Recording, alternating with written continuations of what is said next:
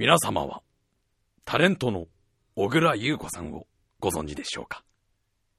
グラビアアイドルで出てきて、まあ今やバラエティで大活躍ですよ。引っ張りだこの大人気者でございます。またあの、ご自身でね、焼肉店を経営なんかもしちゃって、まあ、多彩な方でございますよ。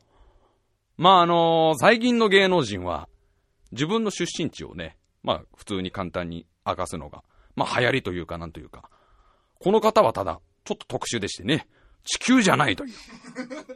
コリン星という、まあ、地球からはるか遠くにある惑星出身で。で芸能人でなかなかあの、自分の本名まで明かす方は少ないんだけど、この小倉優子さんはなんと自分の本名も明かして、リンゴ桃花姫。お姫様だよ。ね？リンゴ家のお姫様。あのー、まあ、そういう異星人タレントとしてね、大活躍で、大活躍だったわけでございますよ。あの、僕が知ってる限り、あの、異星人でここまで芸能界で活躍したのは小倉さんぐらいじゃないかな。他はまあ、あの、昔なんか映画に出てね、子供と一緒になんか、あの、人差し指を付き合わせたやつとか、なんか、いましたけど、黒ずくめの男に追われたやつとか、いろいろいましたけど、なかなかこのお茶の間に浸透した異星人は、まあ、リンゴ桃か姫が初めてなんじゃないかな。うん。それがあの、先週の金曜日、19日、ちょっとね、まあ大事件がありまして、まあこの小倉優子こと、リンゴ桃花姫が、マスコミで重大発言したんですね。コリン星キャラクターは、2009年の末で辞めました。こういう重大発言をしたんですよ。まあメディアではね、まあそろそろそのキャラクター厳しいだろうと。まあいい加減もういい年なんだし、26なんだし。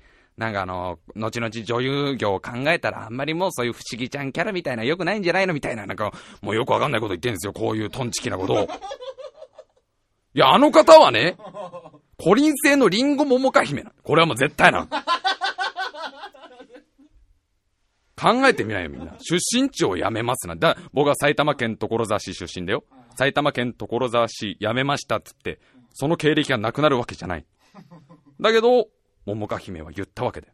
コリン星というキャラクターを辞めました。これはね、コリン星で何かあったね。いや、そう考えるのが妥当だよ。これはね、それあの、売り方の路線とかそういうことじゃないんだよ、これは。なんか本当は、本人はもうちょっと前から辞めたかったけど、事務所の社長がいつまでもやらせたいとかなんかそういう噂も聞くけど、そういうことじゃないんだよ。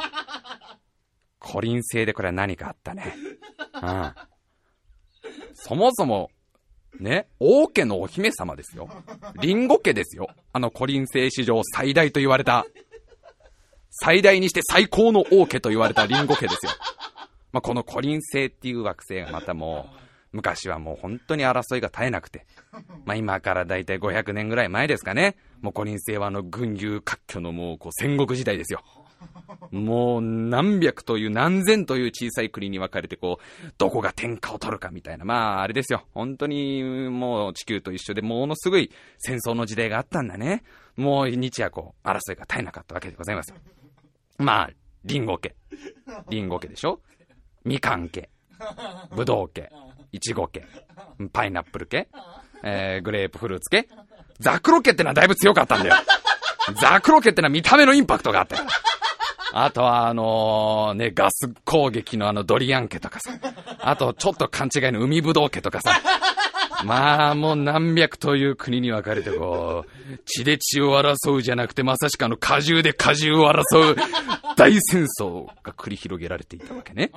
もちろんあの、あれだよ。みかん家は自分の皮を剥いで、こう、指でプシュって潰して、ピュって出る汁を相手の目に入れて、目つぶしをやったり、ぶどうは種を飛ばしてきたりとか、パイナップルはあの、なんか自分の体で体当たりしたらもうそれが兵器になるから。まあ、そういうもう、凄惨な戦いですよ。当時、あの、あまりにも多くのコリン星人が死んで、あのー、コリン星の空気がもうちょっと甘酸っぱい香りがしたって 言われるぐらいの、そういう時代があったんです、コリン、コリン星には。あったんです。あったんです。それが、あれですよ、リンゴ家と、あと、みかん家とかがあの、バリアス同盟を組んで バリアス同盟を組んでだよ。一大規模の、収めたわけですよ、長い戦いを。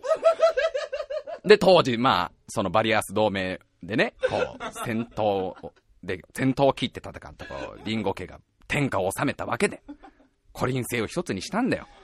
まあ、それがあの小倉優子さんこと、リンゴ桃花姫の遠いご先祖様にあたる、リンゴ家四代目当主、リンゴ桃太郎っていう方が、まあ、ちょっとあの、日本に似た名前があるんだけど、それはコリン星から伝わった神話だっていう、そういうなんか噂もあるんだけどね。もともとはコリン星が先だから桃太郎っていうのは。うん。これリンゴ桃太郎王って方が治めたわけですよ。まあ、これがね、見事な王政で、このリンゴ家というのが本当にこう素晴らしい政治をしたんですよ。それまでは本当にこう、戦争に戦争にも争いが絶えなかったコリン星に長いこう平和が訪れたんだね。うん、あのー、もうどんどんどんどんほら、文明なんかも発達していきますから。科学技術なんかもあれですよ。地球なんかとは比べ物になんないぐらい発達して、もうあの、どんどんどんどん他の星なんかにも行ったりして、あの、あれですよ、乳製品類が住んでいるあのミルキー星と 手を結んでフルーチェ同盟とかを 組んだりとか、あの惑星チューイングと手を組んで、ねえ、ハイチュウ同盟を組んだり、炭酸星っていうね、誰もまだ行ったことのない星に実はね、実は文明があることを発見して、そこでファンタ同盟っていうのを組んだりとか、もうこの、すごい映画を誇ったわけなんでございますよ。ね。で、まあ、時はずーっとこう流れて、平和な世が、もう本当にこうずーっと続いて、今から、だいたい今26年、5、6年前かな。うん。現在のコリン星の王様にあたる、リンゴ家15代目かな ?16 代目、あれどっちだったかな？十、俺もね、覚え、覚えたてだから。16代目だ。16代目当主の、あの、リンゴ白桃王って方がいるんですけど。リンゴ白桃王と。その妃の、リンゴスモモヒっていう。まあ、これもね、あの、もう、ものすごい支持率の高い王様と、ね、あの、女王様なんだけど、その間に生まれたのが、後に小倉優子さんになる、リンゴ桃花姫でございますよ。ええ。これがまあ可愛いんだ。もう小さい頃から本当にこう可愛かったわけだよ。ベビーフェイスで、ちょっとおっとりした口調で、天然キャラで。もう、その、子役からもうコリン星ではさ、大人気なわけ。子役時代からもうちっちゃいもう子供タレントの頃から、もうほっぺたがそのリンゴみたいって、真っ赤で、すっごいこう、人気が出たわけね。で、それが、リンゴ桃花姫が、18歳になった時に、お父様、お話がございます。なんだ、桃子。なろと思ってどうした？実は、お父様に、お願いがございます。なんだ、可愛い娘の頼み事だ。何でも聞こう。言ってみろ。私、今年でもう18になりました。そろそろ、外の世界を見てみたいと思っております。強いては、どうか私に、この宇宙を旅する許可を与えてくださいませんか？うーん、いや、いやいやいやいやいや、桃かよ、桃か。いやいや、桃か。いや、わかるね。お前がそう、そうお前が世界を見たいってのもわかるんだけど、お前は、お前は、リンゴ王家の姫だ。な？で、コリン星のアイドルだ。そしてその前に私の可愛い娘だ。俺は、お前、わざわざ危険な旅に行かせる。あなた？なんだ。お前までどうした？あなた、いいじゃないですの。古来より言いますわ。可愛い苗には旅をさせろと。桃香ももう大人です。リンゴ家の姫として、しっかりその、眼で広い世界を見てきなさい。という話になって、もう国民的アイドルだったリンゴ桃花姫が、ついにこう、一人旅に出るってことになった。大変だ、当時もあれで CC レモンホールで、いや、ちょっと地球にも似たような、全く同じホールがあるっていうのは、あれ、あれは、あれはもともとはコリン製のもんだから、CC レモンホールでこう、さよならコンサートが開かれて、ねリンゴ桃花姫がなんともう3年間も宇宙を旅する決意をなさった。もう国民たちはもうボタボタこう果汁を目から垂らしながら別れを悲しんだわけですよ。で、おう、ももか、ど、どうなんだ？うん、いくら宇宙を旅すると言ってもこれだけ広い宇宙だ。ああ、なかなか当てがないのも大変じゃないのか？お父様、その点は大丈夫でございます。ちゃんと見つけております。何をだ？ちゃんと文明が発達したじゃんけんぐらいだったらできる星を見つけております。地球という星を見つけました。そうか、じゃあその地球というところに行って、しっかりと学んでこい。で、こう、あの、あれですよ、宇宙船に乗って、あの、あれらしいよ。なんか、いちご型の馬車とか言ってるらしいよ。いや、言ってる、あ、あ、じゃあ、じゃあ、今の言い方おかしかった。うん、なんか昔インタビューでそんなこと言ってた。いちごの馬車に乗って、いちごの馬車型の宇宙船に乗って、コリン星を旅だったわけですよ。ああ、まあ、このあのー、広い宇宙でございますよ。もうコリン星と地球なんてのは、まあ、ものすごく離れてるから。なかなかそんなもう一朝一夕でね、つくわけじゃないんだよ。もうワープを何回も何回も繰り返して、途中であのジェダイとシスの戦争に巻き込まれたり、途中であのマクロスとゼントラーディの戦いに巻き込まれたり、あのー、あれですよ。あの、ガンバスターと宇宙怪獣の戦いに巻き込まれたり、ヤマトとガラミス帝国の戦いにこう巻き込まれたり、もうだって宇宙中でそれは戦ってますからみんな。まあそういうのにこう、巻き込まれちゃったりして、まあ馬車がね、ちょっと壊れちゃったりしてね、あの不時着したナメック星は急に爆発しちゃうし。で、次に不時着した星で、あのヤードラと星人から瞬間移動を学んで、まあそういう紆余曲折あって、まあ半年ほどの旅、結構短いな。半年ほどの。てか瞬間移動あるならさ、じゃあじゃあ瞬間移動はあれだもん。だって気を知らないところには行けないんだもん。だだから地球には行けない。今ちょっと自分で、あれ瞬間移動って言っちゃまずいなって。じゃあ瞬間移動大丈夫だよ。一回も行ったことないところは行けないんだから。地球に無事着いたわけですよ。まあ、大気圏突入の時にちょっと溶けちゃったよ。ちょっとね、イチゴがちょっと溶けて、なんかあのジャムっぽくなったけど、馬車が。で、まあ、宇宙船は秩父山中に隠して、今日から私は、リンゴ桃花姫じゃない。地球人、小倉優子として生きていこう。まあ、その後はね、皆さんごご存知の通り、グラビアアイドルでデビューして、まあ、その、ちょっと面白いキャラクターを生かして、どんどんどんどんバラエティに出たわけよ。で、まあ、あのー、まあ、なんていうの、別にほら、あのー、姿を隠す必要もないから別に。もう堂々と言ってるわけですよ。私はコリン星から来たと。まあ、地球人ってのはね、なかなかなんていうのかな、こう、ちょっとこう頭が硬いというか、まだ宇宙にはあの、自分たちしかいないなんて思ってるから。信じなかったんで、コリ、いくらコリン星だってお、ね、ユーコリンが一生懸命に言っても、自分の名前の中に入れてんだから、自分の母性のこと。ユーコリンって。ユーコリンがいくら私がコリン星出身だって言っても誰も信じなかったんだけど、まあそう、そういうもんなのかなって。まあ、ちょっと、まあ文明的にもまだ未開のね、惑星だし。それはそうでワープ、ワープしちゃうんだよ。ワープ候補あるんだから、向こうは。いちご型の馬車なんてふざけたその、なんか全部無視してるようなその、宇宙物理の法則全部無視したような形でもワープできちゃうんだから。まあ、あれですよ。まあでも、まあ、どんどんどんどん人気出たのは、まあ皆さんもご存知の通り、もう、かれこれ、どれぐらいやってんの？あの人は。7、8年ぐらいやってるよね。なんだかんだで、だって、俺がもう高校生ぐらいの時は結構人気あったからね。で、あの、ほら、笑っていいとものレギュラーとかやってるから。まあ、笑っていいとものレギュラーになったらちゃんとあれだよ。あの、お父様にちゃんと通信を入れ、ちゃんと一報入れて、お父様、今度私、笑っていいとものレギュラーに決まりました。なんだ笑っていいともとは。あらやだ、お父様知らないんですか？地球ではお昼休みの代名詞ですよ。広辞苑開いたらお昼休みの欄に笑っていいと思って書いてあるんですよ。地球とは誠に不可思議な星であるなぁみたいなことをお父様は言ってあ、スーパーカラクリテレビが決まった時もちゃんとお父様に、連絡して、お父様、お父様、この度、スーパーカラクリテレビのレギュラーに決まりました。スーパーカラクリテレビ？そうですわ。さんまのスーパーカラクリテレビという大人気番組ですわ。ももかよ。地球は誠に不可思議な星だな。魚類がテレビ番組をやっているのか。あらやだお父様。さんま様は魚類じゃございませんわ。宇宙一のマシンガントークの使い手でございます。一度会ってみたいものだな。みたいなやりとりを楽屋で、楽屋の、なんかあの、超超、なんか、超静観距離通信システムみたいな、もちろんなんかハートの形の変な腕時計だよ、どうせ。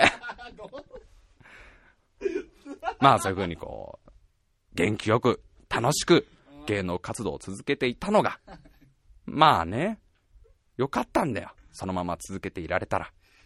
あところが、2009年の、あれは、11月の終わりって言ってたかな？だってか、なんで俺知ってんだよ。あ、それ言っちゃダメだよ。それ言っちゃ終わっちゃうから。11月の終わりに、お父様から、お父様から緊急通信が入ったわけですよ。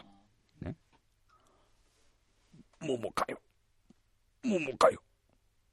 お父様？桃かよ。よく聞け。お父様、どうなさったんですか？いいか？桃か。クーデターだ。コリン星で、クーデターが起きた。クーデター？ああ。しめじオクラ大佐が、クーデターを起こしたのだ。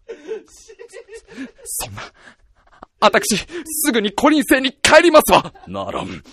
どうしてですお父様？ならんお前は、リンゴ王家に残された最後の希望だ。いいか。今はその身分を隠せ。え、身分隠せって私もう散々言っちゃいましたわよ 大丈夫だ。どうやら、お前の話を聞くと地球人は信じていないようだ。今ならまだ間に合う。芸能界の路線変更的にも間に合う。事務所的にも間に合う。今なら、小倉優子として、活動できていけるはずだ。嫌ですお父様。私、今すぐ帰ります。ならん。別れ。優子。お父様、私は桃が優子。いつか必ず、私たちの敵。いたぞーいたぞ捕まえろピーガガガピーガガガお父様お父様で、先週の金曜日19日。もうね、強い子だよ。ゆうこりんは。ね？自分、だってみんな考えてごらんよ。自分が生まれてきて、生まれてこう育った星が今クーデターが起きて大変なことになってる。どうなってるかわかんないんだよ、お父様たちは。もうなんかみんなあの蜂蜜の檻みたいなとこに入れられて、蜂蜜漬けのリンゴにされるんだよ。これがどれぐらい辛いことがわかる？もう、生まれながらの甘酸っぱいを許されないんだよ。やめろ、私をその蜂蜜に入れるな。いい、いい、いい、いい、君なの白桃がみたいなね。ああの、オクラ大佐こんな感じだから。お前を今から蜂蜜の中に入れてやる。やめろ、やめろ。お前の甘さは蜂蜜の甘さだ。決してお前の甘さではないぞ。これ、誇りが失われるから。ねそういうことがあるのに。リンゴ桃か姫は。いや、小倉優子は。先週の19日、芸能記者が囲る、囲ってる前で、2009年生で、あの、コリン星キャラクターやめましたってちょっと明るく言ったわけだよ。分かってほしい。この放送を聞いた皆さんには。これからもしね、小倉優子さんを、まあいろんなところで見かけるでしょう。スーパーカラクリテレビはもちろん、あのー、ガッチリマンデーのなんかほら、兄弟番組みたいのやってるじゃん、夜中。あれまだ、まだやってないやってない？もう終わっちゃった？まだやってるよね？お、見たことねえから一回も。まあや、やってるでしょ。あとあの、カーセブンのあの、ゆるい CM とかあるでしょ。ああいうのを見て、この子は、今はこうやってこう、ちょっとおどけたキャラを演じているけど、母性では大変なことに、頑張れ頑張れリンゴゆうこって、ゆうこりんって応援してあげましょう。タイムマシンは、おぐろゆ、おぐ、あ、噛んじゃったからもうダメだ。タイムマシン部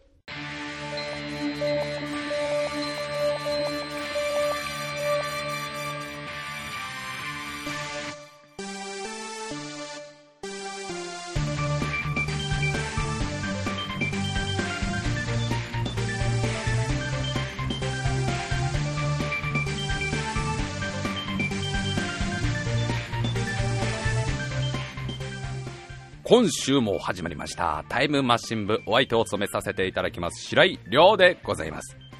まあねおいおいそんなやべえ話インターネットなんかでしちゃっていいんですか？白井さんってみんな思ってると思うけど大丈夫。これは暗号通信で今放送されてるから。これは心が清く正しくそして勇気のあるものにしか聞こえないラジオだから。このラジオを聞いてもしこの冒頭のね約20分がじゃなくてゆうこりんの話が聞こえた人は一緒に戦いに行こう。一緒にコリン星を助けに行こう。私と一緒に。その前にいろんな警備員とかと戦わなきゃいけないけど確かに。あのー、まあそんなどうでもいい話は置いといて。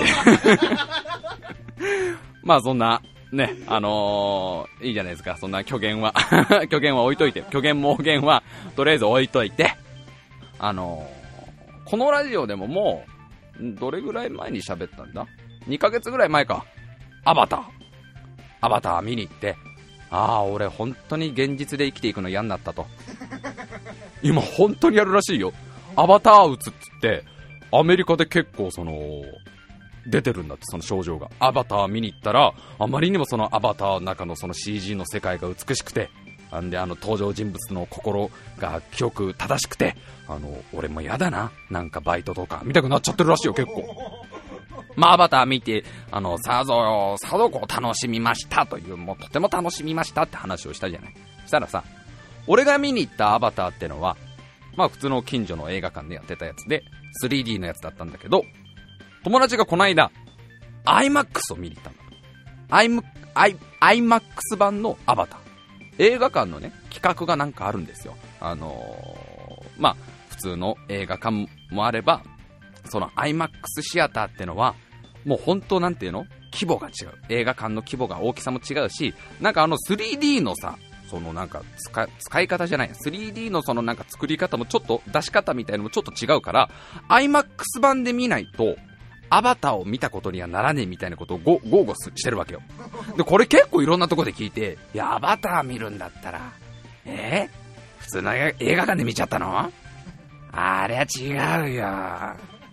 アバターは IMAX で見なきゃダメだよ。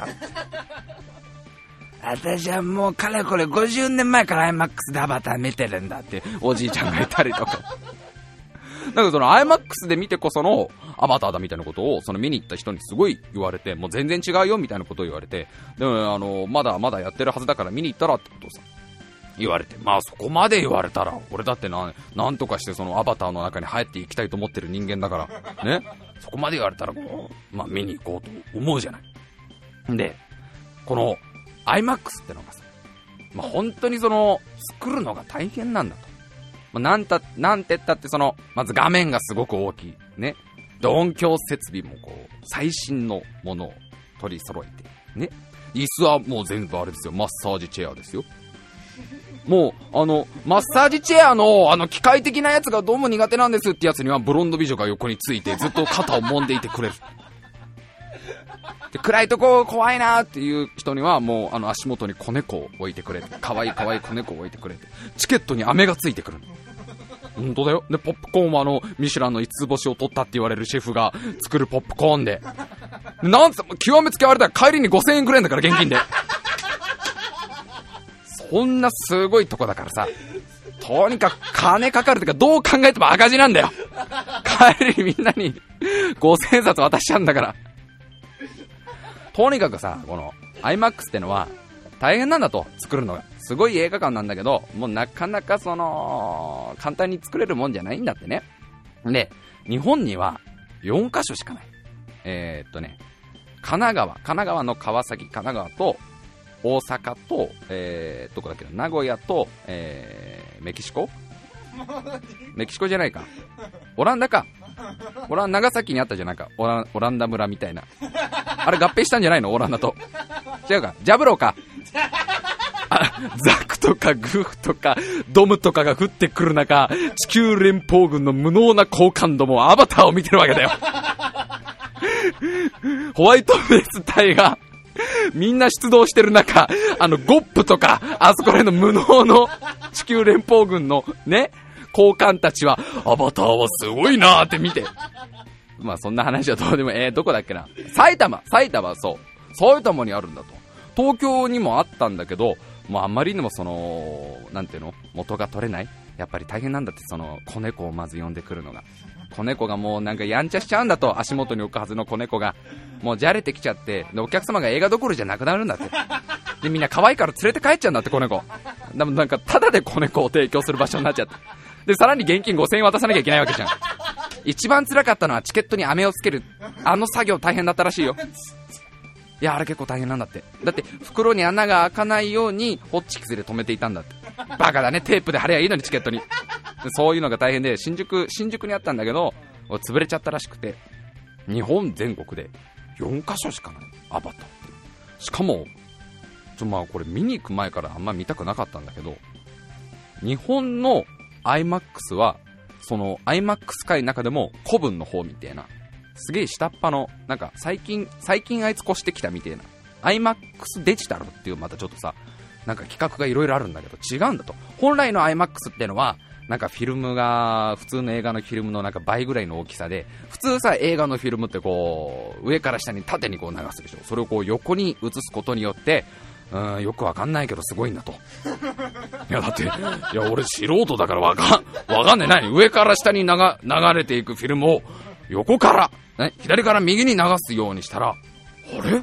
なんか臨場感違くね？え、どうしてどうして全然わかんないみたいな 感じで生まれたのが IMAX シアター。それが本来の IMAX なんだけど、なんか日本にあるのは、その、なんかデジタル技術を使って、まあちょっとそれっぽく IMAX っぽく、まあちゃんとした IMAX なんだけど、ちょっとこう、あの、本来の IMAX よりは下がる。でも、それでも、普通の映画館でアバターを見てる人から見たらもう全然すごいよっていうところだったらしいの。で、それがまあ日本で4カ所しかないんだと。で、まあ一番近いのがジャブローだから、まあ、ホワイトベース隊になんとか潜入して、ああ、でもベルファーストで多分やられちゃうんだな、私。見張る？みんなわかんないから。みんな見てないからね。あの、まあ一番近いのが、あの、川崎ですから。川崎までじゃあ、行こうかなと思ったんだけど、なんかさ、一人で行くのも嫌だったわけ。まあいつも大体映画は一人で行くんだけど、もうさ、アバター2回も見てんだよ、俺は。ね。3回目の映画を、ちょっと一人で見に行くのがなんかな、なんかな、みたいな思って。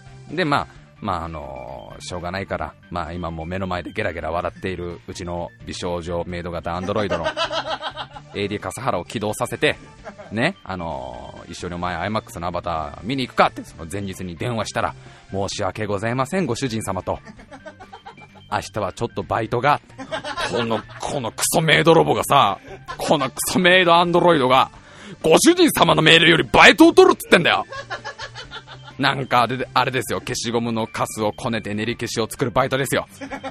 どっかのお金持ちの坊ちゃんに雇われてやってるんですよ。ずーっと物消しゴムをずーっと、ずーっとな、机で何回もコシコシコシコシやって、フィルムケースにあの消しゴムのカスを集めてボンド入れて練り消し作るってこれ、あれ結構メジャーじゃない？この遊び。やばいこれ。これ関東圏だけこの遊びやってたろ。そのバイトがあるっていうからさ。なんか明日バイトだから行けないみたいなこと言って。ふざけんなよと。俺はなんで IMAX 見に行きたいか一番の理由は、お前にアバターの凄さを見せてやりたいからだと。ね。笠原くんは、AD 笠原くんは、まだ一回もアバターを見てないって言うから、あのー、一緒に見に行って、どうだ笠原と。これが、俺が作ったアバターだと。見せてやりたいわけじゃない。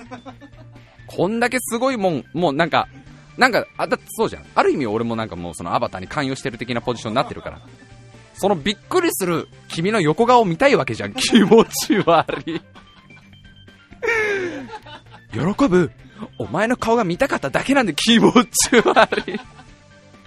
なんかそれでも見に行けないって言うからさ、なんか、まあ、じゃあ一人か今から電話して、明日来てくれるって、まあ、もう夜だったからね。夜で、前日の夜に電話して明日そんな、あ一緒に映画見に行ってくれる人なんていないし、つうか一週間前に電話しても多分いねえし、ってか一ヶ月前に予定日決めていても多分みんな来ねえし、すっげえ寂しいし、ね。だからまあ一人で行こうかなと思ったんだけど、あのー、最近さ、このまだ放送じゃ言ってなかったんだけど、僕と AD 笠原くん、ツイッターをあの、今、大流行のツイッターなるものをね、始めて、まあ、ナウナウナウナウ言ってるわけですよ。毎日ひたすらな、もうひたすらナウって打つ、打つゲームだから、あれは。ナウナウナウナウナウナウ、何回今日はナウってかけたかなっていう まあ、結構普通に楽しんでて、ツイッターを、ツイッターをやってて。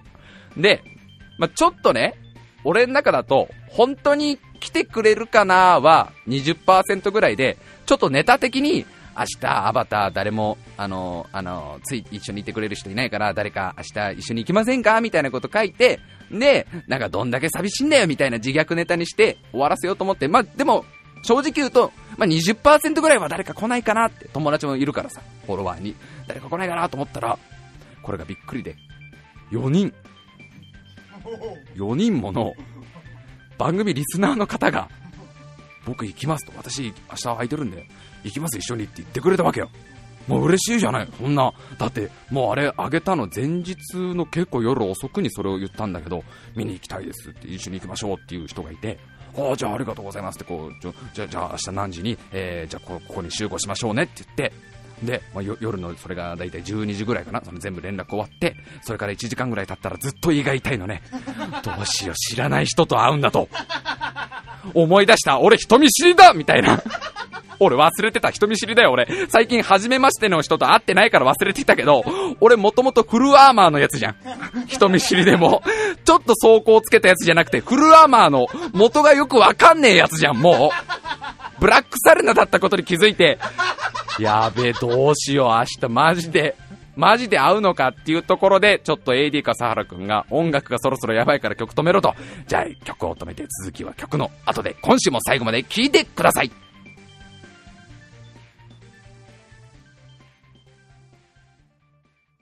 でさ、あの、まあ、ツイッターで、そのリスナーの方が、4人も、4人も集まるということになったってところまで話したんだよね。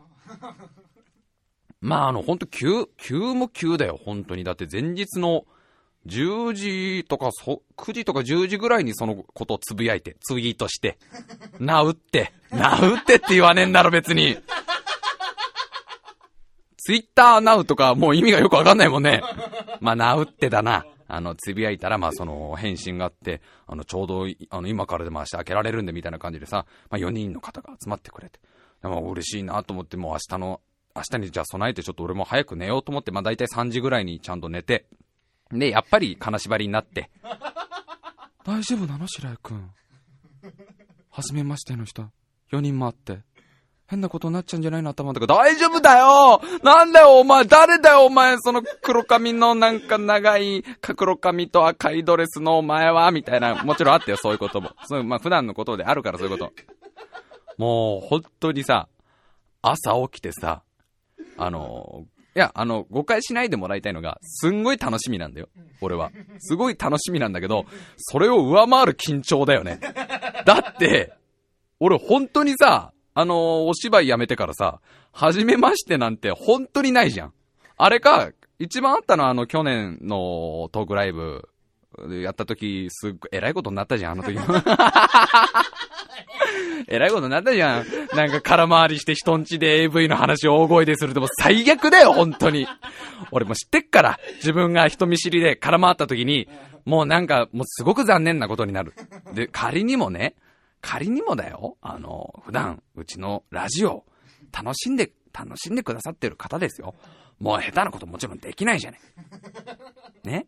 で、一応あの、12時に横浜に横浜駅に一回集合しましょう。川崎からちょっと、あの、川崎に、えっ、ー、と、17時40分の映画だったんだけど、まあ、それまでちょっと時間あるから、じゃあ12時から横浜でちょっと遊びましょうみたいな感じで、じゃあ集まりましょうつってさ。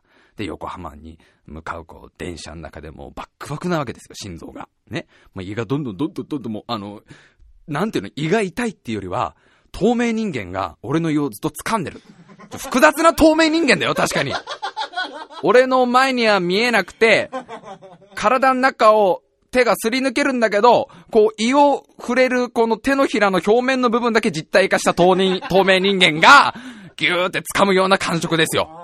うわ大丈夫かな、大丈夫かな。もう頭の中の108人の友達が大会議を開くわけですよ。もう、ボ、ボード、ホワイトボードにずっとこう、どうするべきかみたいのを書いてね。だけどね、まあ、その大会議の結果、ここは、元気よく行かなきゃダメだろうと。ねあのー、なんていうの？普段やっぱりさ、うちのラジオを聞いてくださってる方の前で、あんまりそのさ、人見知りでくんのってダメ、絶対ダメじゃん。だって、向こうからしたら、あの、ラジオの白井さんなわけでしょ？ラジオの白井さんなわけであって、バイトの白井さんなわけじゃない。え、バイト未だに人見知り中なのって今みんな思ったかもしんないけど、大丈夫。5年続けても未だに人見知り中だから。そんなもんだからそれ多分見たら、ちょっと多分嫌になると思うんだよ。絶対に。だって、みんなあれ、ゆうこりんがくっちゃくちゃガム噛んでペッて吐くの見たくないでしょ？いや、なんと、そうしてるかわかんないけど、もし仮に、桃花姫はそうだとしたらだよ。ゆうこりんはああいうキャラクターだけど、桃花姫は実はもうガムをくっちゃくちゃ、くっちゃくちゃ噛んじゃ、あの、あの、風船ガムみたく風船にして、それをこう、口からプってちぎって子供たちに与えちゃ、手のひらでパーンって割るみたいな、見たくないでしょ？そんなの。やっぱり、ラジオのまんまのさ、白井さんで行くべきじゃない。っていうことに108人のうち107人が手を挙げて、一人は、もうそういうことをやろうってなんか変に入った時ほどまずいことになるじゃないですか。あの、トークライブ去年やった時の、あの時もそうだったじゃないですか。いつも通り原曲喋ろうと思ったら変なスイッチ入っちゃったじゃないですかって一人覚えてたやつがいたんだけど、まあその意見を抹殺して、元気よく行こうと。これは、もう、その集合場所が横浜駅のなんかね、近くの交番だったんだけど、もうその交番に、もうあれだよ、ちょっとこう、ちょびっと大腸を出して、お腹ちょびっと聞いて大腸を出して、それをフラフープにしてくるくる回しながら、お待たせしましたーって行くべきだと。もちろん足元には無数の亀ですよ。無数の亀に乗ってクリクリって言って、会っていきなし友達んこやるべきでしょ？お坊ちゃまくんより、ね？やるべきでしょ、それを。お坊ちゃまをですよ。それぐらいやっての、今日一日、よろしくお願いします。まあ、ちょっと、ちょっと半減させてでもね、ああ、どうもありがとうございます。いつもありがとうございます。みたいな感じで行くべきじゃない。で、横浜駅着いて、で、こう、もう一歩歩くたんびに体が鉛のようになっていくわけ。もうさ、仮にも一緒に見に行ってくれた人今聞きたくないだろうね。そんな状態になってたんすか白井さんって話じゃん。来てくれた4人の人、今週も多分聞いてくれてると思うけど、すげえ嫌だろ。そんなに緊張したんすかあんた。はい、そんなに緊張しました。で、横浜駅の交番行って、頑張れ俺、ファイト、俺。大丈夫。みんな信じてるよ。君のこと。108人の友達みんな信じてるよ。自分で自分を信じてるよ。よし、頑張れ。第一声目。第一声目を高い音で出す。絶対高い音で、どうも、どうも、こんちはで絶対行く。もうたとえ周りの横浜中の人が振り向くぐらいの大きい声でも、どうも、こんちはで行くのどうも、こんにちは。あの、白井です。ほんと、これぐらいのトーン。あ、どうも、どうも、あ、あ、あ、どうも、あ、ありがとうございます。あ、あ、昨日、あ、すいません、なんか、昨日、急に、あの、ツイッターで出しちゃってみたいな、本当に、もう107人の友達が、ええー、えー、大腸フラフープやんじゃなかったの？ええー、って一人だけが、ほら、ね。どんなに頑張ってもダメなんだよ。で、まあ、あ、どうもどうも、つったら、まあ、あのー、集まってくださって。で、これが、まあ、4人てくださる話だったんだけど、一人が、あのー、仕事があるからちょっと遅れる。仕事があるから遅れるって。申し訳ない。申し訳なさすぎるよね。仕事をぜひやっていていいんですよ。やっていてくださいなんだけど、まあ、わざわざその仕事を途中で切り上げて、あの、来てくれるっていう方がいて、その方がちょっとまあ遅れて2時半ぐらいに行くから、12時の時点で集まったのはまあ3人だったわけですよ。で、あのー、俺割とさ、あの、同年代ぐらいの人が来るのかなで、そのツイッターのやりとりの文章の感じからちょっと若い感じしたから、まあ言うても同い年ぐらいの子かなと思ったら全然これが違くて、38歳の方と、30代、ちょっとね、ちゃんとした年齢聞かなかったんだけど、30代多分半ばぐらいの方と、あと俺よりちょっと若くて23歳の若い子が来てくれてて3人。ああ、どうもどうもありがとうございます、みたいな感じで、ああ、どうもどうも、みたいなもう本当大人っぽい声、挨拶があってさ、えー、じゃあどうしましょうか。あの、今からだいぶ時間ありますけど、どうしましょうか？あ、ごめんね。これ全部進めてくれたのリスナーの方だから。ここまで俺全然喋ってないから。今あの、今のあの、どうしましょうかとか、なんかみんなの年齢聞くような空気、まるで白井さん進行したような感じあるじゃん。全然。全然、あ、あ、あ、はい、あ、えー、おー、はい、あ、うん、じゃあ、どうしましょうか？みたいなか、ほんともうね、ほんと俺最悪だと思った。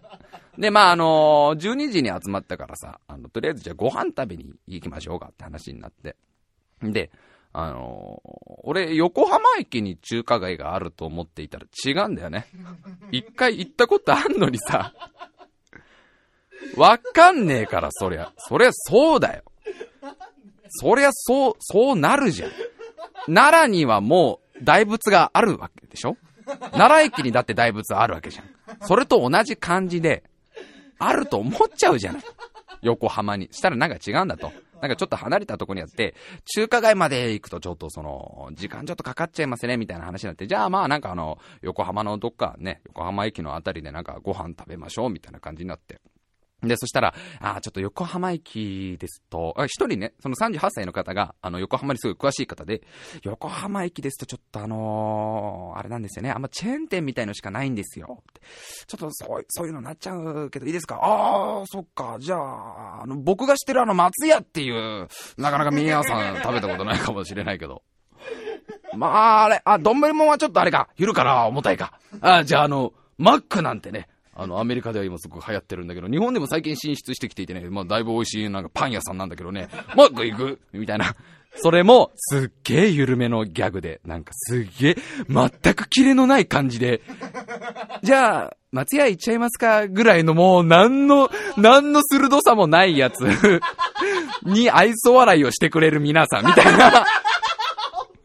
もう、本当に。まあ、そんな感じになってしたら、その横浜詳しい方が、あ、あの、一軒僕ちょっと、あの、知ってるお店あるんで行きましょうかつって、それが横浜駅の地下にある、あの、お寿司屋さん、お寿司屋さんつっても、あの、ちらし寿司の、あの、名店があるから、じゃあそこ行きましょうって話になって、で、そこほんとすごいなんかさ、あの、表の写真に芸能人が来ましたみたいなやつがいっぱい貼ってあって、でも美味し、美味しそうだな。しかもさ、海鮮丼が650円。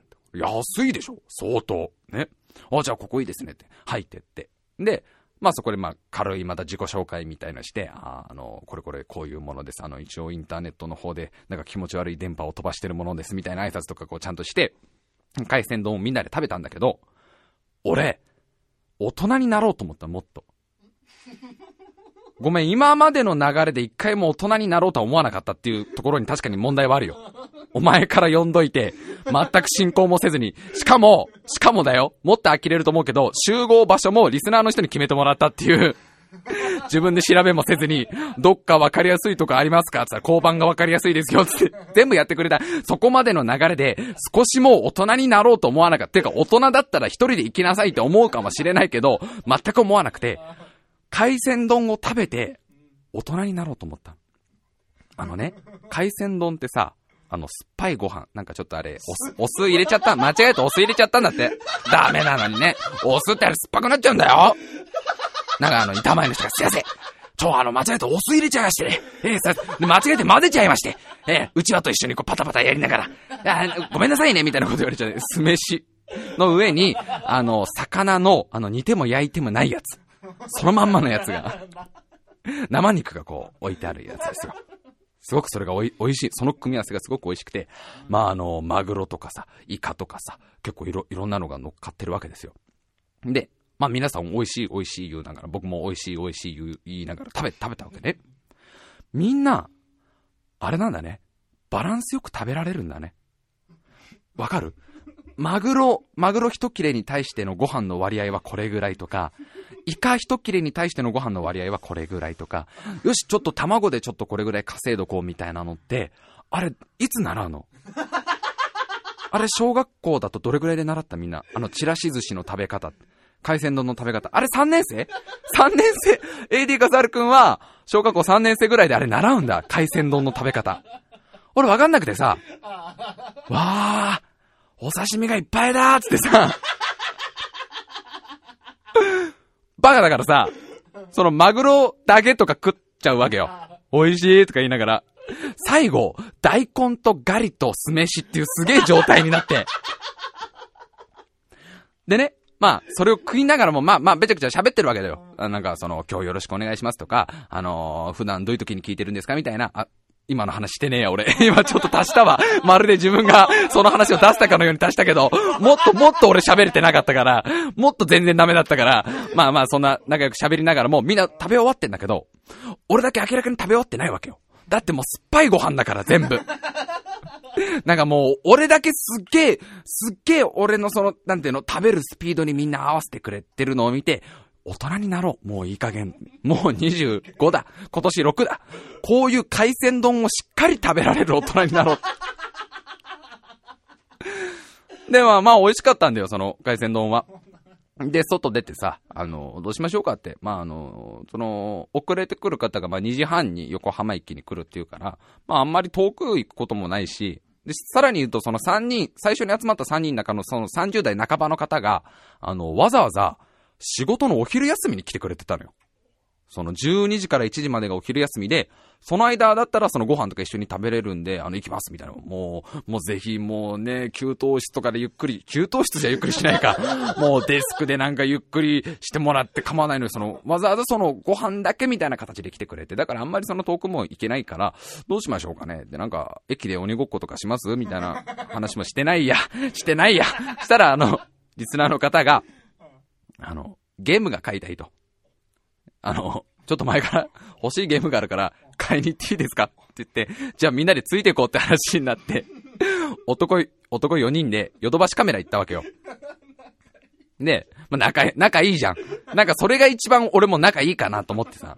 で、ヨド、ヨドバシカメラ、横浜駅のヨドバシカメラ、でっかいね、そこについて。で、まあ、いい加減俺もね、あの、話をどんどん出していかなきゃなと思ってさ、あの、ちょうどその30代半ばの人が、あ、の、僕あの、放送を聞いていてあれ、池袋のラビ本店行きたいなと思ったんですよって話をしてきてくれたから、ああ、もう、ラビですかラビ本店ですかあれは最悪でございますよ。はい。もう、だって幸せそうなカップルやら幸せそうな家族が、ニクニクニクニクしながらテレビとか冷蔵庫とかを見てるわけですよ。買う前提で選んでるわけですよ。買う前提の迷いですよ。そんなの迷いじゃないですよ。もうあの幸せ濃度たっぷり。すいません、あの、僕奥さんいるんですよ。ズーン、みたいな。やっちまったこれ、やっちまったこれ、みたいな。したらもう一人も、あ、すいません、僕も奥さんいます。ズーン。ず、あのー、いいとこですよ、ラビは。あのー、何でも揃ってますから、ぜひね、あのー、これから引っ越しとかもしあったらね、あのいろんなあの、家電全部揃いますから、みたいなもうスーンってなっちゃって。なんだよ、スーンってなっちゃって。お前もラジオ DJ の端くれだったらもうちょっとなんか言葉選べよ。スーンってなっちゃってってよ。でも、音的にはスーンだよね。やっちゃった、これまたとって。もうめんどくせえ DJ だな、本当に。楽しんでるね、ちゃんと。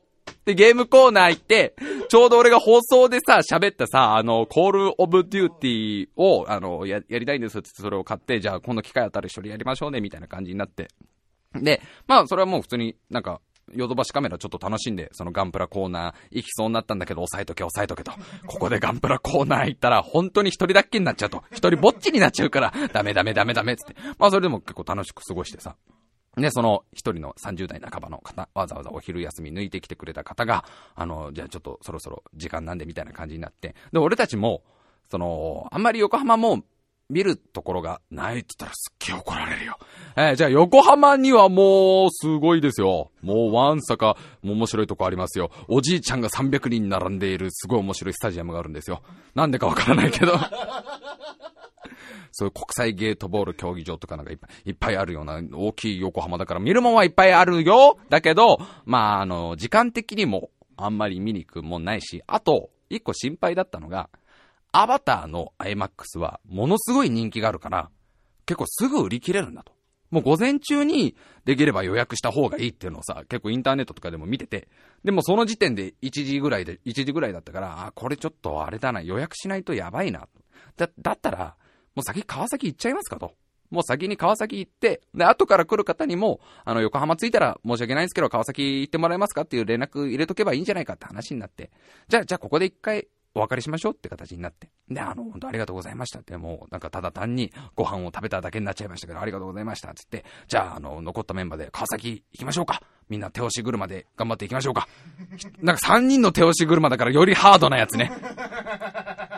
すげえ、なんかあの、すっげえハードなやつよ。ザリガニっぽくなるやつだよ。わかんないの？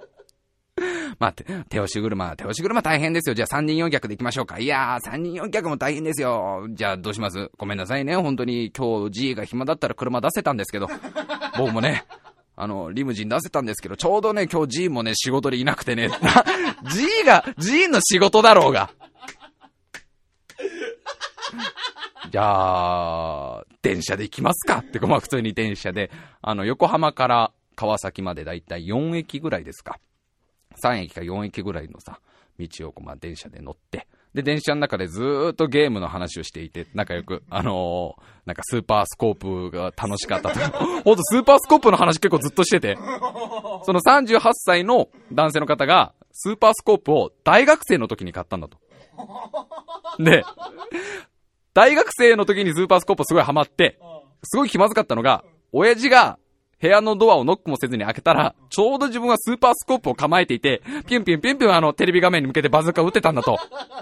すごいさ、今から見ると超シュールだよね。じゃあ当時は別にスーパースコープも一個のゲーム機器だから、そんなにシュールに映んねんだけど、大学生がバズーカ構えて、テレビに向かってなんか撃ってるんだよ。まあなんかそんな懐かしい話とかさ、なんか PC エンジン派だったんですよとかさ、あの23歳の若い子はもう知らないからそのスーパースコープとかさ、ちょっと俺らより下でもやっぱ知らないみたいで、なんかそのメガドライブの話とかずーっとゲームの話を 電車の中でしていて、でまあ、川崎、着くわな。それがだいたい1時、1時半ぐらいかなまあ川崎着いて。したらまあ、あれだね、俺は初めて行ったんだよ、生まれて。まあ前世で行ったことあるかもしんないけど、初めてこの川崎ってところに行ってさ、すごいね。あの、川崎駅と合体してるんだよ。あの、でっかいショッピングモールが。もう駅から直で行けるようになってんの。その、すっごい大きいショッピングモールの中に、その IMAX シアターがあるの。もう、あんなでっかいショッピングモール俺結構久しぶりに見たよ。もうだって、多分あれ有事の際には巨大ロボに変形するぐらいの。で、あれなんだよ、もう、なんていうのなんていうのかな、あの、平日の昼間なんだけど、人もすごくて、かなりいて、もう多分2000万人ぐらいいたと思うんだけど。で、ちゃんと駅から親切にさ、あの、看板が出ていて、あの、こっちに川崎落とし穴試験場がありますとかさ、小学生たちが落とし穴を作っちゃ、性能を試すとこだよ有名だろうが、お前川崎って言ったら落とし穴の街だろうが。あの、こっち行くと、あの、川崎ゴブリン飼育場がありますよ、とか。ね。あの、もうあれだよ、レベル7ぐらいでも倒せないゴブリンを育て上げたり。川崎ったらゴブリンの街だから。で、こっちにその IMAX シアターがありますよってわざわざちゃんともう出てるわけよ。ああ、じゃあじゃあ、あの、早速行っちゃいましょう、みたいな話になって。で、もうその大きい巨大なショッピングボールを抜けて、一番奥の方に映画館が、大きい映画館ができ、で、出てきたわけですよ。で、もうね、1時、その時点で1時半ぐらいなんだけど、2時半からの会はもう売り切れなのよ、やっぱり。もう1時間前とかじゃダメなの。もうみんなアバターの世界に行きたいんだって。嫌なのもう、もう嫌なことばっか。もういいこと1個あったら、嫌なことは10個あると思った方がいいよ。だからいいこと3つ続いたら、やべえな、これだよ。どこで来んだ、この、レンチャン。で、もうみんなも多分そうだと思うから、アバターの世界は結構いいこと続くじゃん。あ、嫌なこともあるけどもちろん。みんな行きたいんだよ。昼間の、平日の昼間で売り切れなんて映画そうそうないじゃない。うわー、やばいな、これ。で、俺たちが見ようって言ってたのがちょうどその5時40分の、夕方5時40分の回だったから、でもそれはままだなんとか残席あって。じゃあ、あの、先チケット、あの、人数分買っちゃいましょうか、つって。で、こう、チケット売り場のとこ行ったらさ、もう、あれだね。やっぱ IMAX ですもん。もう、なんつうの、その、ロビーからおしゃれなんだ。ロビーから若干アイマックス臭がするんだよ、もう。でもお姉さんがもう、こう、シュッとしたお姉さんが。私は、映画の受付嬢で、映画館の受付嬢ですけど何かみたいな感じの、そのもう、お姉さんがいるわけ。もう、バイトの子たちとかじゃない感じなんだよ。もう、なんか、正社員っぽい感じの人がスッていて、あ、あの、あの、すいません、あの、あ、あ、あ、アバターのあの、あの、5、5時40分からの会を、ゆ、ゆ、お前、はっきり喋りなさいよ、みたいな感じの。あんたたちなんかにね、見せる映画はないのよ。みたいな感じの、そんな悪い人じゃなかった、全然。あの、ベテランっぽい感じのお姉さんがいてさ。で、あの、まあ、アバター、アバターのその5時40分の回4枚くださいって言ったら、ああ、いいわよ。私のビンタに10分耐えられたら、ああ、それはむしろ喜んでお願いしますって感じ、ペシペシペシペシペシペシやってもらって、10分間それぞれやってもらって、もう、ほっぺたが、あのー、コリン星の住人みたくパンパンに腫れて、無事チケットが取れたわけよ。で、その時点で、えー、なんだかん、まあ、1時半ちょい過ぎぐらいですよ。まあ、もうチケット取れちゃったじゃない。どうしよう、これからって。川崎どっかうろうろしますかみたいなこと言いながら、一回ちょっと休憩しませんみたいな。結構ずっと電車いっぱい乗ったし、電車でだって4駅ぐらい乗ったんだよ。もう、長旅も長旅じゃん。江戸時代の頃だったら大変だったんだよ、その距離旅すんの。で、俺、体の中で江戸換算するから、すっげえ長旅した気分になったから、ちょっと休みましょうか、つって。映画館のロビーでちょっと腰掛けてさ、あのー、いや、大変ですね、疲れましたね、みたいな話をして、なんかそこですげえ泥系の話盛り上がって、なんか泥系って小さい頃やってましたみたいな話をずーっと30分ぐらいして、今度、タイムマシン部で泥系を企画しようみたいな。100人ぐらいの泥系がやりてえと俺急にそれを聞きながら思ったりして。まあ、したらさ、まああんまり、その、なんていうの？映画館のロビーにいつまでもいるとなんか邪魔っぽいオーラを出されるわけよ。誰も出してないけど感じ取っちゃうわけよ。だから、さすがにちょっと他のとこでちゃんと休憩取りましょうっつって。で、きょ、その巨大ショッピングモールですよ。もういろんなお店があるんですよ。もう洋服屋さんもあるし、あの、アパレルショップもあるし、えー、ファッションセンターもあるし、え武器屋もあるし、防具屋もあるし、魔法屋もあるし、あのー、メガ粒子講修理受付センターみたいのもあるし、もういろんな、いろんな施設があるわけです。で、なんか、地下に、あの、フードコート。ね？あの、いろんな食べ物屋さんが集まっているフードコートってのがあるから、じゃあそこ行きましょうかって、なんかそこだったらゆっくりできるでしょ、つってさ。で、地下の1階のフードコートまで行ったんだけど、あのね、ダメだね。うん。あの、平日の昼間のフードコートは行くもんじゃないよ、あれは。うん。ベビーカーが多い。幸せの象徴のベビーカーが多い。で、あの、なんていうのかな。もう若いお母さん方が幸せそうにニコニコしてるんだ。ね。で、赤ちゃんもニコニコしてるんだよ。ね。で、あ、学校ちょっとサボってんのかな？みたいなカップルもニコニコしてんだよ。どんどん俺の気分が、このニコニコ、ニコニココーナーに、ニコニコ粉にやられてって、ニコニコ動画からはすごく美味しい粉が出てるんだけど、そこのリアル、リア充ニコニコ粉からは、もう、体の中で化学反応しちゃうから、ものすごい幸せそうな空気なわけですよ。もうフードコートなんて。ね。で、まあでもまあそうは言っても他でちょっとゆっくりできるとこもないから、なんとか我慢しましょうって話になって、なんか、隅っこの方の椅子に座って、ずーっとゲームの話をまた 平日の昼間からやってたわけよ。で、まあ2時半ぐらいになってさ、その遅れて、遅れてその行く、行きますって言って、あの会社を途中で切り上げて行きますって言ってくださってた方が、あの、ちょうど今川崎駅に着きましたって話になって。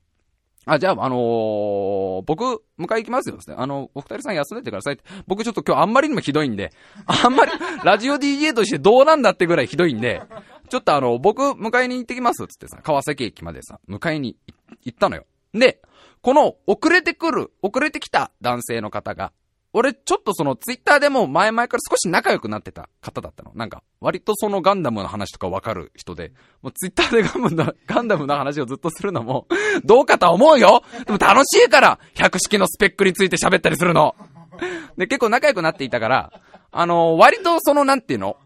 俺としては、最初からどうもどうもみたいな感じで入れると思ってたのよ。で、こういう服装で、ま、待ってますみたいなことをこうメールで来て、で、迎えに行ったら、俺が思ってた以上にすっげえ元気なお父さんなの。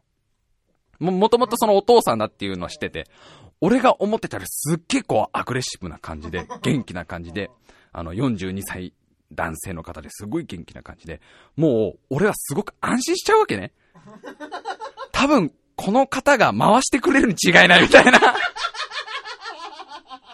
だってその、喋りのテンポがすごくいいの。なんかね。で、あ、よかった、今日の主役来た、みたいな、俺の中だと。最悪だよ一つのラジオの企画としては。もう、だってほら、俺、AD 笠原って立てねえとそうなっちゃうから。で、まあ一緒にさ、そのフードコートまで行って、あ、どうもどう、はじめまして、みたいな挨拶して。で、まあそこで、えー、2時半から約5時まで2時間半ひたすらおしゃべり。女子高生かでしょ延々とおしゃべり。もう、面白かったよ。その42歳の方の2時間で、キャバクラで2時間で12万取られたって話がもう俺の中ですっげえ面白くて。最初その明細見た時に0が多いのか1が多いのか分かんなかったんだけど、あ、ちげえこれ両方多いんだって気づいたっていう。2万だって踏んでたんだって。今日は、今日のこの感じは、まあ1人2万ぐらいかなと思って明細出されて、あれ？これ0、1どっちを、両方多いぞこれ。っていうそういう話とか、すごいよね。ゲームの話からキャバクラの話まで出て。で、それが2時間半ぐらい。あのね、ちょっと普通に思ったのがね、これ結構真面目な話ね、人の話聞くの面白いね。本当に。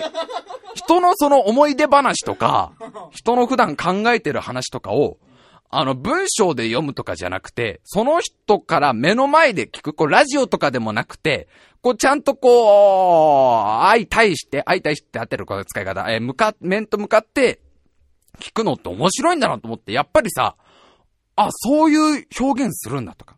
その、なんていうの、12万の、12万ショックだった時の表現の仕方とか、あ、そういうテンポで喋るんだとか、まあちょっとやらしい人間になっちゃうけど、ちょっとそれすごい勉強になるわけよ。やっぱり勉強になるし、なんかその一生懸命な姿。一生懸命、今なんか自分の喋りを相手に伝えようとする姿を見てて、俺ちょっとなんかすげえ元気になってきちゃって、なん気持ち悪い DJ だね。いや、午前中の、午前中というかその昼間の反省もしながらも、あ、なんか、すごいな、みんな、みんなうまいなと思いながら話すのうまいなみんなと思いながら。あの、まあ、それすごい本当にね、だから、すごいいい勉強になったっていうかね、あ、人の話聞くのってこんな面白いなと思って。で、それでまあ2時間半ぐらいペチャクチャペチャクチャ、やっぱり恋って難しいと思うんだ。そんなこと言ってるからダメなんだよ。もっと自分に自信持てなきゃ。自分に自信って言うけど、そんな簡単に持てないよみたいな話をちゃんとだから、りょうこは、すぐそうやって守りに入る。それダメもっと一歩みたいにインファイターになってこうみたいな話を。もちろん恋の相談いっぱいしたよああ、恋の相談全くしてねえけど。で、まあ5時40分になったからさ、まあじゃあ行きましょう、つって。で、IMAX まで行ってさ。それまあまあ、もうメインイベントですよ。まあ、本当のメインイベントは、あの、落とし穴試験場に行って、一番いい落とし穴を作る小学生を、お、ね、スカウトするってのが俺の目標だったわけですよ。君の落とし穴はすごいね、電動じゃないかみたいな。そういうのが、電動の落とし穴小学生で作れるなんて、これぐらい朝飯前っすよ。みたいな、小学生を見に、見つけに行くのがメインベッドだったんだけど、それちょっとまあ、あの、ダメになっちゃったから アバターを見ようって話。まあ、あの、アバターの時間になるわな。んでさ、あのー、まあ映画館の中入ってって、IMAX って大きい、なんかもう大きい看板があって、その、あの映画館着くまでも、その映画館の中入ってって、もうドキドキしてるわけよ。前、評判がすごいから。だってマッサージチェアがあってブロンド美女が横に立っていて、ね、足元には子猫がいて、あ、でもあれだよチケットに飴はついてこなかったけどな。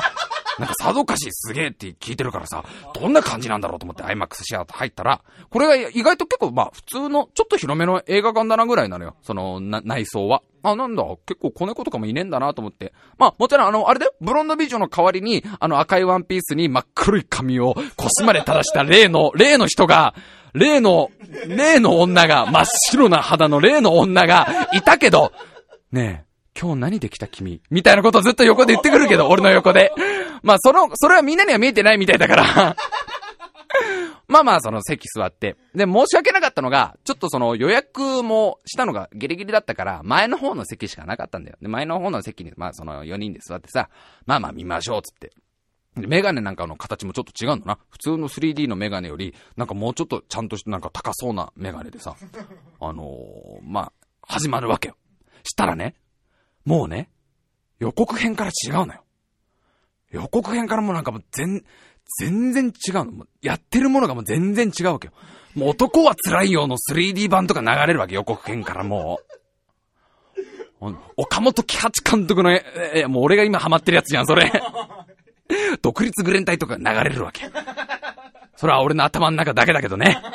その、予告編でなんか 3D の映画の予告編流れるわけ。ジョニー・デップが今度やるなんか、あの、あのー、アリスのなんか新しいやつやります。見に来てねみたいなことを言ってるやつの予告編の 3D の飛び出し具合とかがもう全然違うの。俺が見てた 3D と、うわ、やっべ、これ IMAX かみたいな感じになるわけじゃん。で、この横に座ってたさ、その、あのね、来てくれた方もちょっと、おー、みたいな、おー、すごいっすね、みたいな感じを出してくれるわけ。で、あの、二人が、あの、4人中2人が初めて見る方だったから。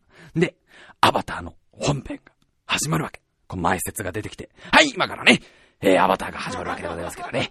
いや、その前にちょっと前説の方を15分間ほどやらせていただきますみたいな支配人が出てきて、まあ、今年は寒いですなみたいな話をこう、しながらも。まあその、ね、その、あれで支配人も 3D で飛び出てるからね、ちなみに。まあそういう妄想の前説があって、アバター本編が始まるんだけど、まあさ、全然違うわけよ、本当に。なんていうのその飛び出し感とか奥行き感とかも。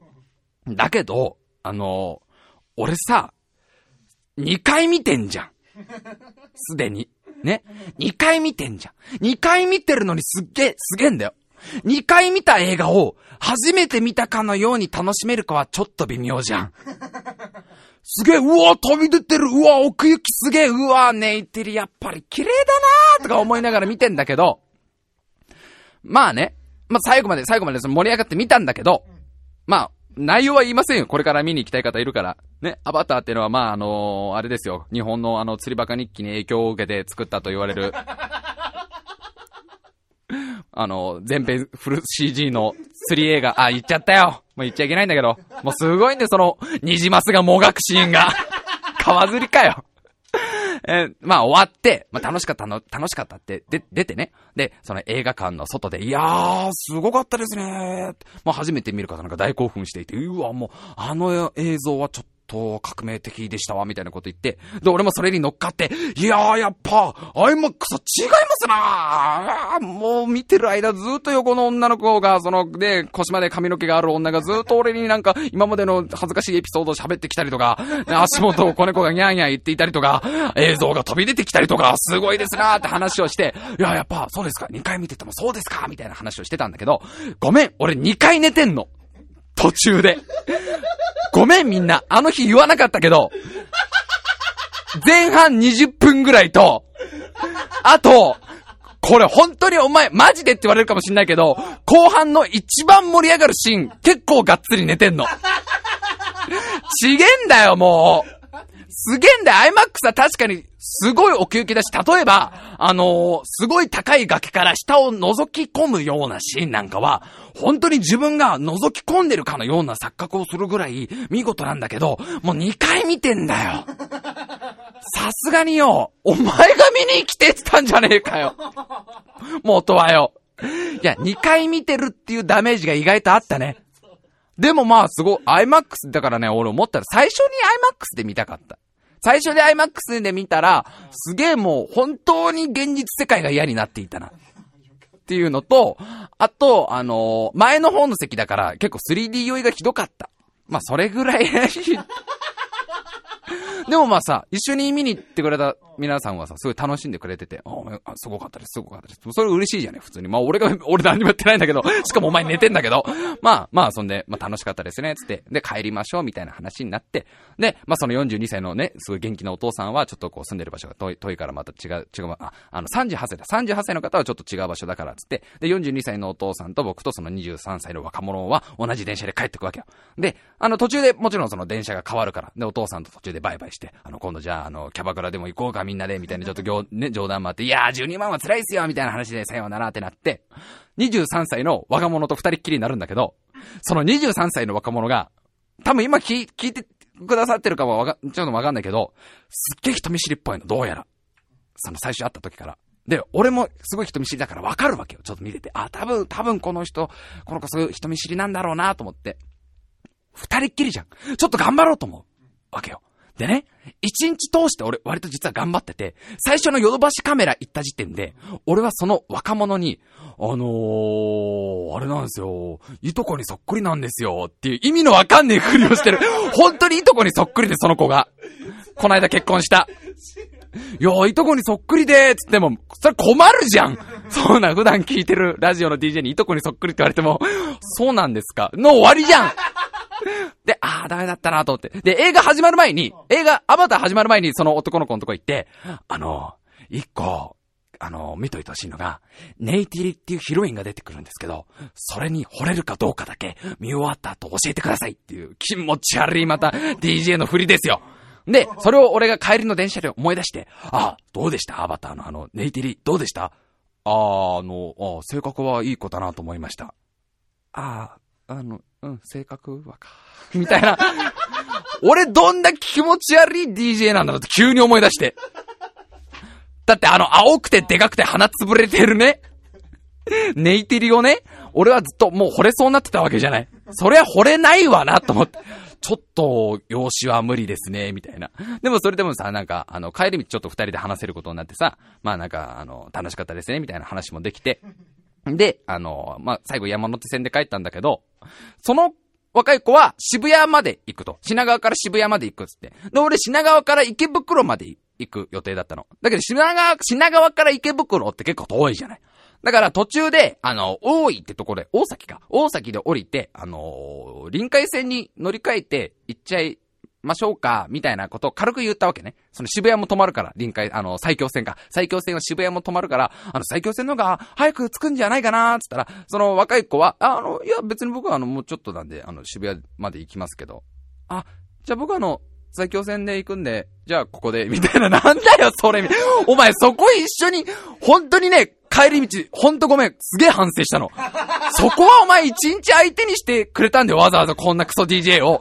一緒に山手線で渋谷まで行けよって話になるじゃん、本来は。けど俺の中で、その分かんなくなっちゃって、どっちにすればいいのか。間違った方取っちゃって、山手線降りた後に、あ、これどうなんだ、人として。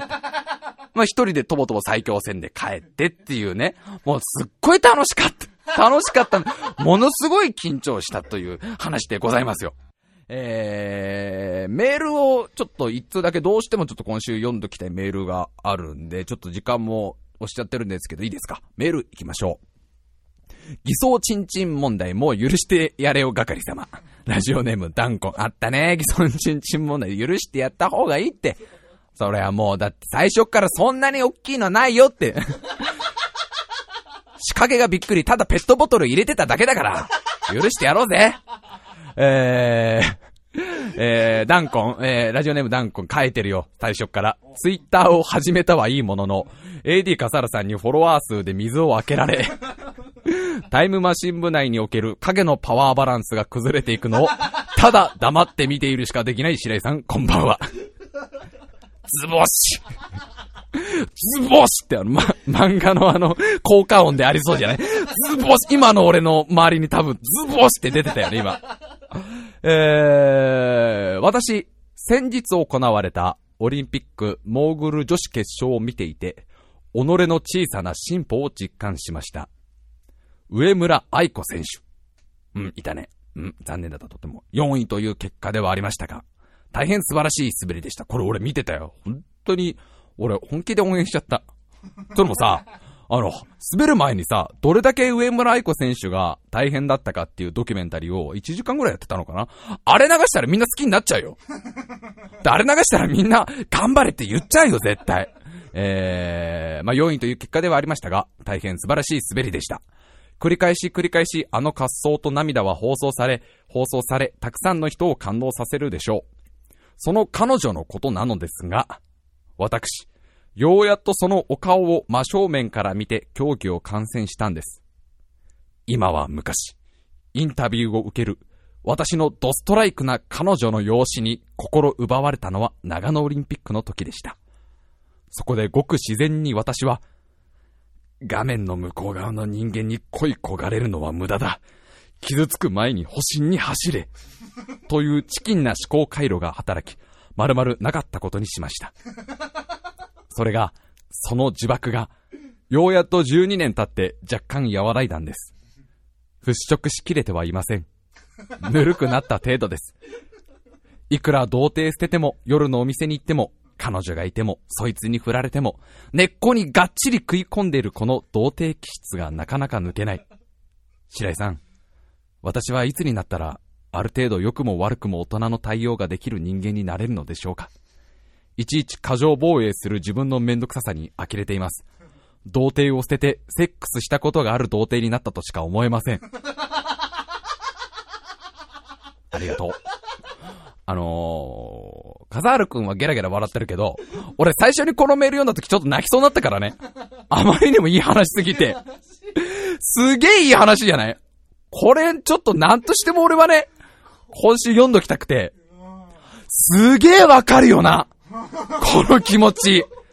まあ、ダンコンは、ね、その長野オリンピックのね、あのー、インタビューを見て、彼女のことが好きになっちゃって、もう、あまりにもドタイプで大好きになっちゃったんだけど、ダメだ。上村愛子選手に恋したところで、何になる傷つくだけじゃないか。忘れようって。もう全部さ、全部、その、自意識過剰が生み出すその、なんていうの、悲しいやつじゃん。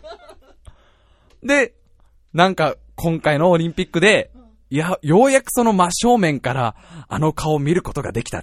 最近上村愛子選手なんかほら、あのー、まあ、本当に綺麗な方だからさ、普通にね、CM 出たりとかなんかいろいろ出てる、テレビとか出てるけど、ダンゴン全部目を伏せてきたんだぜ、それ。この、この子は。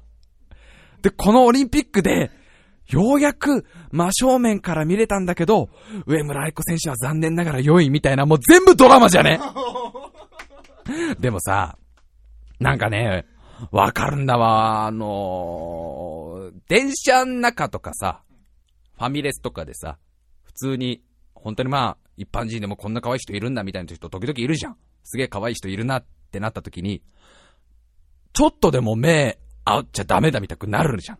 うちらみたいなクソメンって。イケメンならぬクソメンはもう、まあ、例えばそれが、いや、この人に惚れてもとかじゃなく、ね、そういうことでもなく、本当に気持ち悪いと思われたくないみたいな。俺、本当に最近そうなってきたわ。心から。なんか、電車の向かい側とかに可愛い子とか座ってると、もう目あっただけですげえ気持ち悪いと思われるの決定だと思って、目伏せるの。目伏せるんだけど、それはそれで気持ち悪いんじゃねえのみたくなって、すげえ今の俺挙動不審なんじゃねえのってなって、じゃあ、普通に正面向いた方がいいんじゃねみたくなんだけど、全部関係ないんだよね相手にとっちゃねそれ全部お前のその、全くもって意味のない自意識過剰で、お前が生きてようが世界は何も変わらないよっていう。お前が生まれてこようが生まれてこなころうが、世界は何も変わんなかったよ。ちょっとその分子の結合がちょっと違うだけで、何一つ変わらないんだよっていうのを言い聞かせるんだけどダメだよね。もういつになったらそのさ、大人になれんのかな、そういうところ。別にお前が芸能人好きになろうが好きにならなろうが何にも変わんねえし、誰も迷惑しねえ。お前がめ、お前は人に迷惑をかけられるぐらいのレベルもうねえよ。お前の影響力があって。いつも自分に言い聞かせるんだけどダメだよね。あれもう本当に気持ち悪いんだろうね。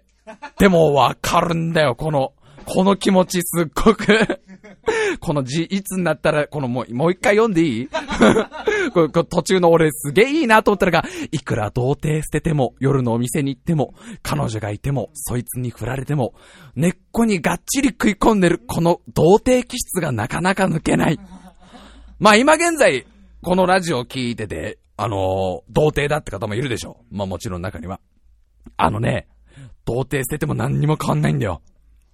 俺、まあ俺なんか童貞期間長かったからさ、すごく悶々とした期間が長かったわけですよ。まあ笠原さんはね、目の前で笑ってるエディ・笠原くんはもうね、あれですよ、14歳で捨てるなんてもう、本当にありえないことやっちゃってますから、まあまあ、今さっきからずっとうんうんうなずいてるけど、今何も分かってませんからね、こいつは。こいつは何も分かってませんけど、もう俺なんか例えば中、中学校はまだいいけど、高校とか、専門学校生までなっても童貞の時とかって、どんどんこう、悶々としていくわけよ。周りはどんどんどんどん卒業してって。